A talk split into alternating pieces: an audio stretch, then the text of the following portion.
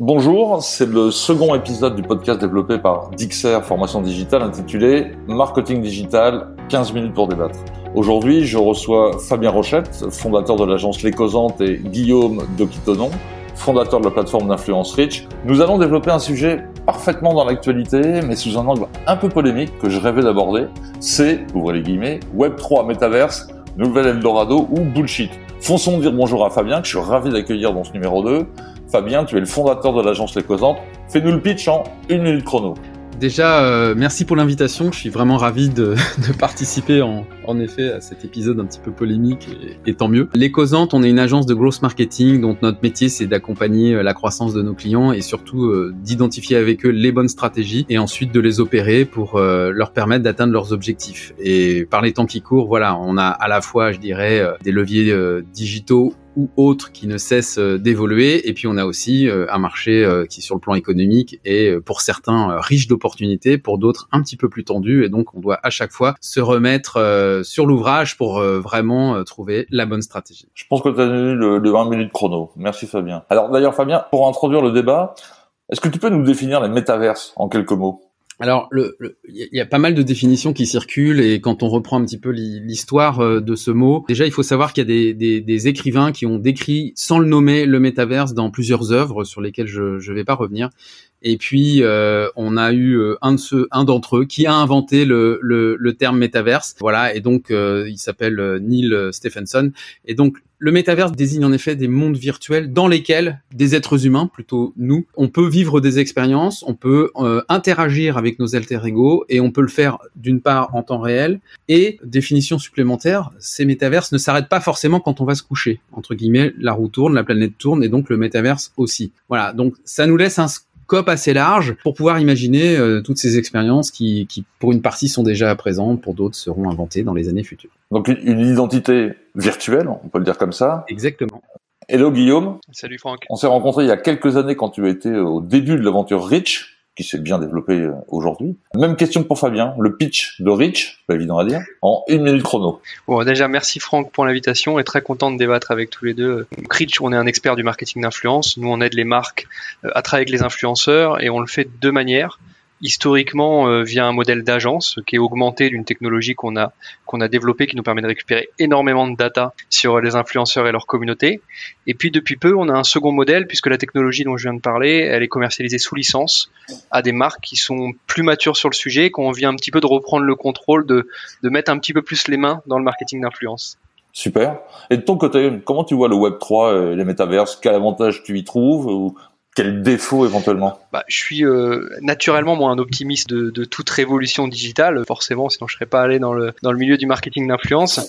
Après, dans le cas du dans le cas du Web 3 et du métavers, je peux pas non plus m'empêcher d'être un peu sceptique parce que bah, je trouve qu'aujourd'hui le l'engouement euh, n'est pas euh, totalement proportionnel à l'usage qu'on a du métavers. Moi, par exemple, je vais pas me connecter ce soir après euh, après notre notre podcast. Je sais pas, Franck, tu vas te connecter toi ce soir euh Non.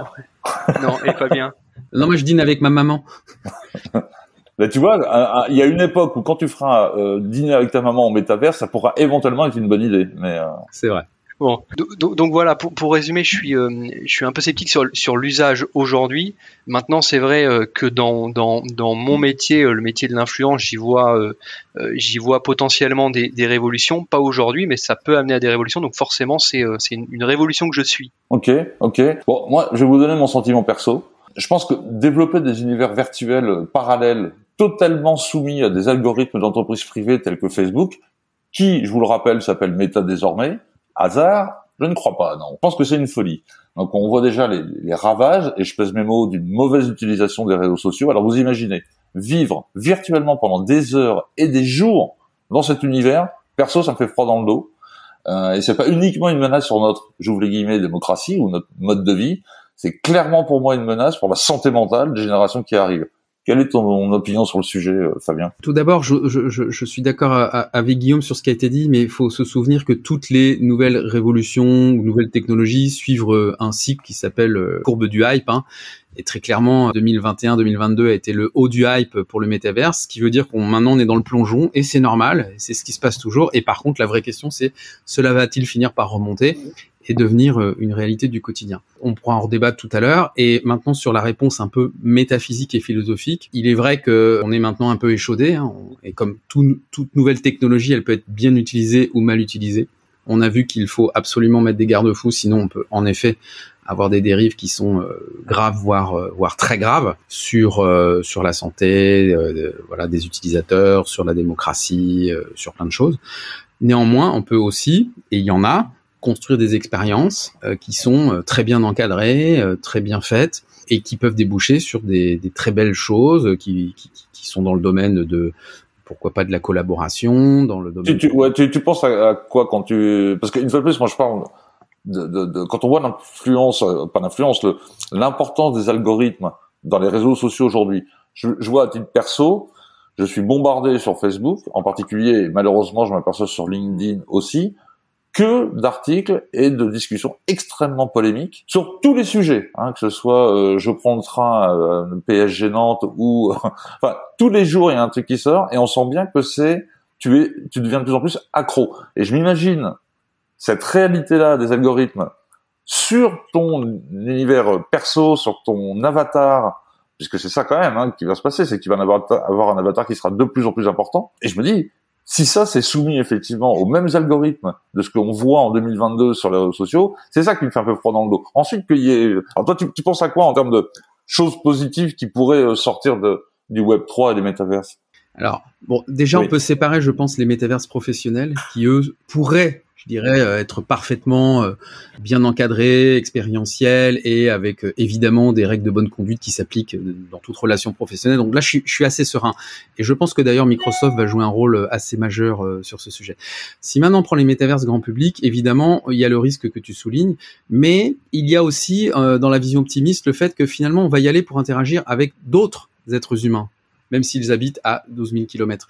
Donc, on va pas aller chercher de l'algorithme, on va pas aller chercher que du contenu poussé par un algorithme, on va aussi aller chercher de l'interaction pour pouvoir vivre des aventures, euh, jouer ensemble. Mmh. Alors j'ai la chance d'avoir quatre enfants, euh, dont certains passent déjà euh, plusieurs heures par jour dans certains métaverses de gaming, on pourra y revenir. Et il n'y a pas que du négatif, parce que j'essaye de voir un petit peu ce que ça leur apporte. Je vois de la cohésion sociale, je vois des teams, etc. Et ils ont horreur d'être exposés à du contenu non sollicité. Donc ça aussi, c'est plutôt réjouissant, c'est qu'ils arrivent à le détecter et à, entre guillemets, pas se faire avoir. Du coup, ça me laisse penser que ce qui va peut-être pouvoir prendre le dessus, c'est la dimension expérientielle, plutôt que subir, comme tu le dis, une avalanche de contenu non sollicité dans un prisme euh, dévié, déformé euh, par un algorithme. Si on parle business, ce qui est certainement la raison pour laquelle les métaverses euh, intéressent autant, ça peut représenter quoi? Quel est le business de fond, Guillaume? Déjà, pourquoi les métaverses intéressent autant? Faut faut essayer de comprendre un peu les annonceurs. En fait, aujourd'hui, c'est tellement facile de passer à côté de, de quelque chose, d'une révolution. Quand même beaucoup d'annonceurs qui sont passés à côté de la révolution des influenceurs, qui ont laissé passer ce truc-là, et aujourd'hui qui s'en mordent les doigts et se disent je veux pas faire la même erreur deux fois et la faire sur les métaverses. Et, en plus de ça, je pense que ça leur rappelle d'autant ça que, que les deux univers sont très liés, les métaverses et les influenceurs, parce que finalement, les métaverses, c'est quoi? C'est rien d'autre que le prolongement des réseaux sociaux. Pour moi, c'est des réseaux sociaux améliorés, augmentés, et donc ils, ils, ils ont envie de rater cette tendance. Et en termes de business côté influenceur, les influenceurs vont pouvoir continuer de faire qu'ils font euh, sur les réseaux sociaux, c'est-à-dire euh, rassembler des communautés, animer, créer des expériences. Et je pense que sur le métaverse, ils pourront le faire avec plein de fonctionnalités euh, supplémentaires. Fabien, toi, t'en penses quoi sur le business? Alors, ce que j'en pense, c'est que déjà, en effet, le business, il, il suit l'usage. Donc, tant qu'il n'y a pas d'usage, il n'y a pas de business. Et c'est bien le, la problématique de 2022, c'est-à-dire qu'il y a énormément de POC, euh, de, de tests qui ont été faits, mais qui sont plutôt des opérations de buzz ou de communication et euh, qui n'ont pas pour but de générer du business. Néanmoins, il y a quand même déjà des verticales où on peut supputer qu'il y aura très vite du business. Et moi, j'ai réussi à me projeter à titre personnel dans un use case où je serais prêt à payer pour le vivre. C'est le domaine des concerts. Voilà, il se trouve que j'aime les grands groupes pop rock, euh, irlandais, euh, co. Et Très clairement, par exemple, si on me dit demain, euh, tu peux assister à un concert de YouTube, ils sont à Vancouver et tu vas avoir une place VIP, tu mets ton casque, tu payes tant et t'es dedans, tu peux changer, euh, voilà, tu peux te balader autour de la scène, tu peux t'approcher, etc. Je paye et j'y vais. Et pour avoir un casque, tu peux faire le plus du fou aussi, hein, si tu veux. Exactement. Et pour avoir un casque Oculus à la maison, on, même si c'est balbutiant, hein, euh, voilà, il y a quand même très vite. Il y a déjà des rendus qui sont assez dingues. Ça peut être très immersif.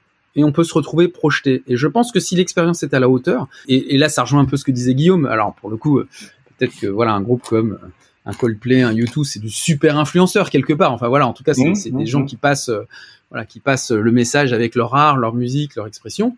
Bah, je vais y aller parce que c'est trop bien ce qu'ils font et, et j'ai la chance de pouvoir les suivre dans le monde entier, ce que j'aurais jamais pu faire dans ma vraie vie. Alors, je vais pas aller à tous les concerts non plus, faut pas.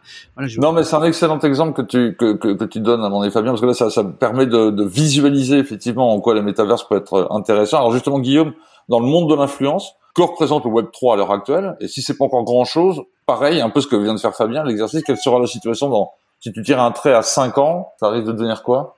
Alors, t'as raison, Franck, pour le moment, c'est vraiment pas grand chose. Même si, si, si, on reprend un peu de recul, tu vois, si on prend l'exemple de, des influenceurs virtuels, euh, dont on a quand même beaucoup parlé ces dernières années, et qu'on regarde l'usage, euh, aujourd'hui, euh, il y en a à peu près une dizaine de connus. Sur 7 millions d'influenceurs euh, au total, et dans ces 10 connus, euh, la, la plus grosse qui s'appelle Lil Michaela, c'est 3 millions d'abonnés sur Instagram. Alors 3 millions c'est beaucoup, mais tu prends une influenceuse réelle pour le coup, Léa et lui, une française, c'est 11 millions d'abonnés. Donc autant dire que les influenceurs virtuels dans le game de l'influence, ils pèsent pas beaucoup. Et, c'est peut-être un peu la première image, la première chose réelle du moment du, du Web 3. Maintenant, quand tu interroges les influenceurs, il y en a 70% d'entre eux qui estiment que les métaverses remplaceront les réseaux sociaux. Et donc forcément, si les métavers sont amenés à prendre de la place, c'est le monde de l'influence, j'allais dire, va, pas, va suivre, mais c'est même pas que ça va suivre, c'est que les métavers se feront pas sans les influenceurs. Parce que à chaque fois que tu veux lancer un espace digital, tu as besoin des influenceurs. Quand il y a un nouveau réseau qui se lance, TikTok par exemple, quand il s'est lancé, il allait chercher les, influenceurs sur Instagram pour leur demander d'aller créer du contenu sur TikTok. Parce que pour que les gens lambda viennent et restent, eh ben, il faut des influenceurs pour créer du contenu de qualité. Et donc, il y aura, y aura pas métavers sans influenceurs. Donc, tu penses que quand même, dans cinq ans, euh, le métaverse sera une partie du business non négligeable? Si, si en tout cas ça, ça, ça se développe comme, euh, comme, comme certains experts disent que ça va se développer, oui, ce sera euh, pour les influenceurs un lieu où ils auront euh, leur place évidente. Alors, vous voyez comme quoi, quand on parle, le temps passe vite, on est quasiment à 15 minutes. Conclusion, toi, Fabien, tu es particulièrement bien positionné pour voir les bons et les mauvais côtés de ce nouveau euh, phénomène digital. Alors je te pose la question tout de go. Les métaverses, c'est un nouvel Eldorado ou c'est du bullshit? Alors je vais répondre Eldorado à 20 ans, c'est-à-dire que les mines d'or n'existent pas aujourd'hui. C'est pas la peine d'aller euh, euh, pour aller chercher les pépites. Non, il faut les créer, les inventer, construire les wagonnets, pousser dans la mine. Mais le métaverse n'est finalement que le croisement naturel de l'internet avec les objets connectés, le développement euh, voilà des capacités télécom euh, extraordinaires, d'interfaces de plus en plus conviviales et du coup, ça va être une surcouche dans notre vie de tous les jours et euh, de la tête aux pieds, depuis nos chaussures connectées jusqu'à nos lunettes, nos casquettes, etc. Donc, Donc, finalement, pas si bullshit que ça, si jamais je comprends bien. En tout cas, me concernant, pas du tout bullshit, mais, mais bullshit en 2022, absolument pas en 2040. Mais bon, Guillaume, Eldorado, bullshit eh ben Moi j'ai envie de te répondre Eldorachit. euh, pour, pourquoi Eldorachit ben, Parce qu'il y a quand même une part d'Eldorado, parce que les, les, influenceurs vont avoir une place de choix dans les, dans les métaverses, et dans le métaverse, et donc euh, il va y avoir euh, pouvoir euh, créer euh, créer plein de choses, améliorer leur, le, leur leurs expériences. Aujourd'hui, si on voit le développement actuel des métaverses, il y a il y a finalement plein de choses, plein de fonctionnalités. Certaines mourront, mais il y a quand même d'autres qui sont des, des, vraies améliorations. Et donc les influenceurs vont en profiter, comme tout le monde d'ailleurs. Après, bullshit, parce que dans le, aujourd'hui, le terme métaverse, il est quand même associé à plein d'autres éléments euh, que sont euh, les crypto-monnaies, les NFT, la blockchain. Et dans tout ce package-là, il y a quand même pas mal de bullshit. Notamment, euh, peut-être que tu feras des podcasts sur, sur le sujet des NFT. Mais donc, le métaverse pâtit quand même un peu de cette, tout ce contexte autour. Donc voilà pourquoi il y, a, il y a quand même une part de bullshit là-dedans. Bah, merci d'avoir accepté mon invitation pour le numéro 2 de Marketing Digital 15 minutes pour débattre par Dixer Formation Digitale. On se retrouve fin septembre pour le numéro 3 consacré, je l'espère, aux cybermenaces. Bonne rentrée à tous. Merci Guillaume. Merci, Merci Fabien.